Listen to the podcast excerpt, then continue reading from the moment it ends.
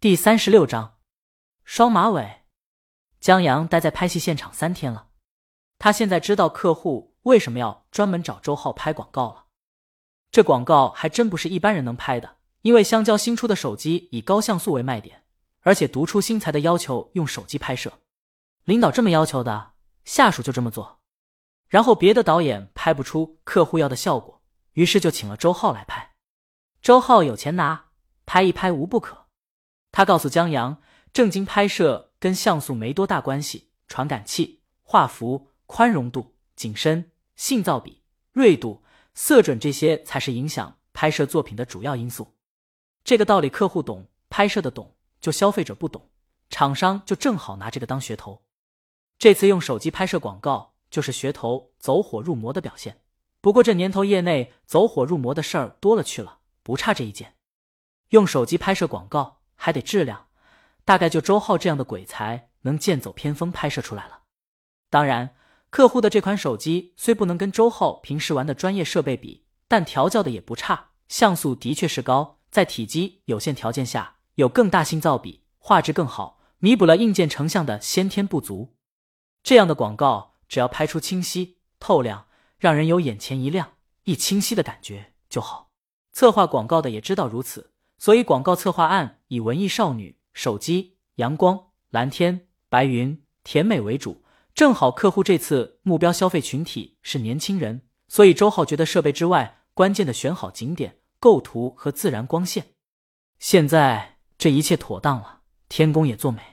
然而，江阳没来的那天，拍广告的明星姗姗来迟，拍了没几条就到了晌午。明星怕晒就没拍，下午刚拍几条。明星又要参加张默大导演的首映式，提前走了。一天下来，拢共没拍成几条。江阳昨天来的时候，这位大明星又有事儿没来，周浩只能拍一些远景。今儿江阳跟着周总一起到的片场，等到了酒店，明星还是没来。周总不着急，坐在导演椅子上悠哉悠哉的玩游戏，玩的就是江阳和侯斌他们玩的哪款游戏？江阳。也是打工的命操资本家的心，心想这明星怎么还不来？这不耽误事儿吗？周浩拖过来一个椅子，让他坐下。咱们这什么急？拍一天片拿一天钱。真正着急的是客户的负责人，就那位去请周浩出山的经理。他当时职业套裙，戴着墨镜，看起来有多专业就有多专业。现在不断打电话催的样子，有多狼狈就有多狼狈。周浩问江阳玩不玩游戏？江阳说完，周浩邀请江阳组队玩一把。江阳起初还怕坑了他，后来见周浩的水平还不如他，那江阳就不怕了，带他上了两把分。正要开始第三把，女负责人问周浩导演：“咱们要不先拍一些别的镜头？”周浩头也不抬：“别的镜头都拍完了。”女负责人只能继续去催那位女明星。江阳一边玩一边问：“这明星什么来路？架子这么大？”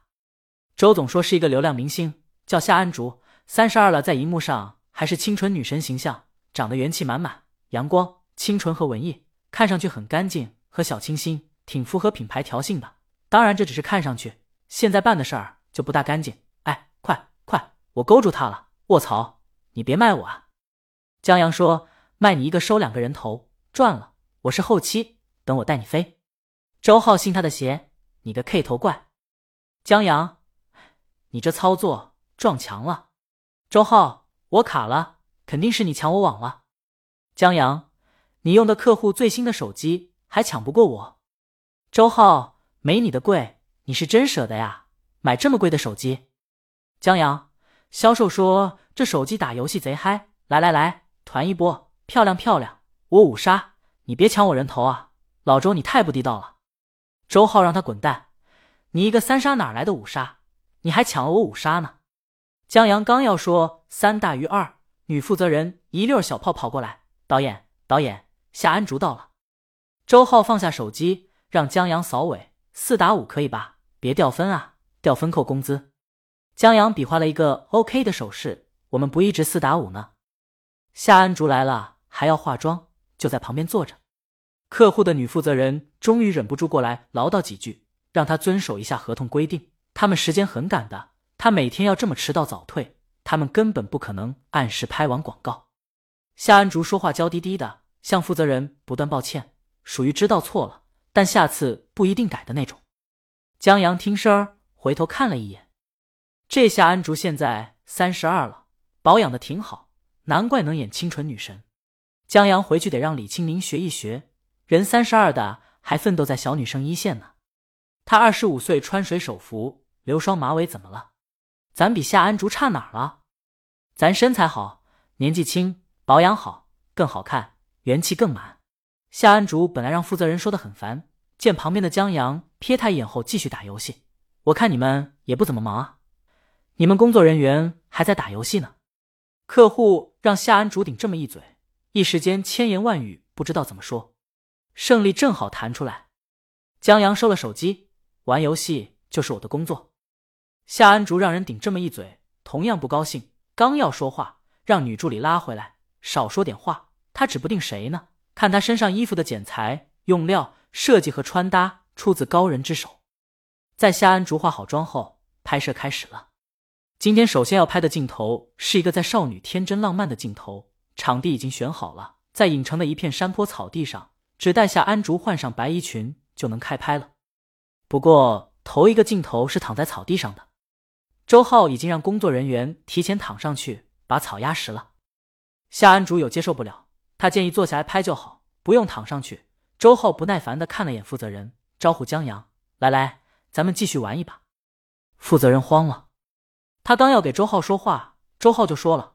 我要为广告质量负责，现在这么拍，我负什么责？夏安竹见导演这么坚定，负责人稍微一说，就就坡下驴躺了下去。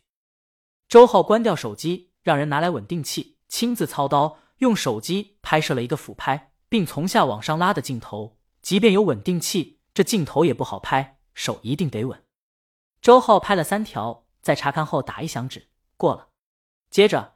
周浩让夏安竹双手抓着白裙子在山间小道上走，又指挥工作人员打光，慢点儿，慢点儿。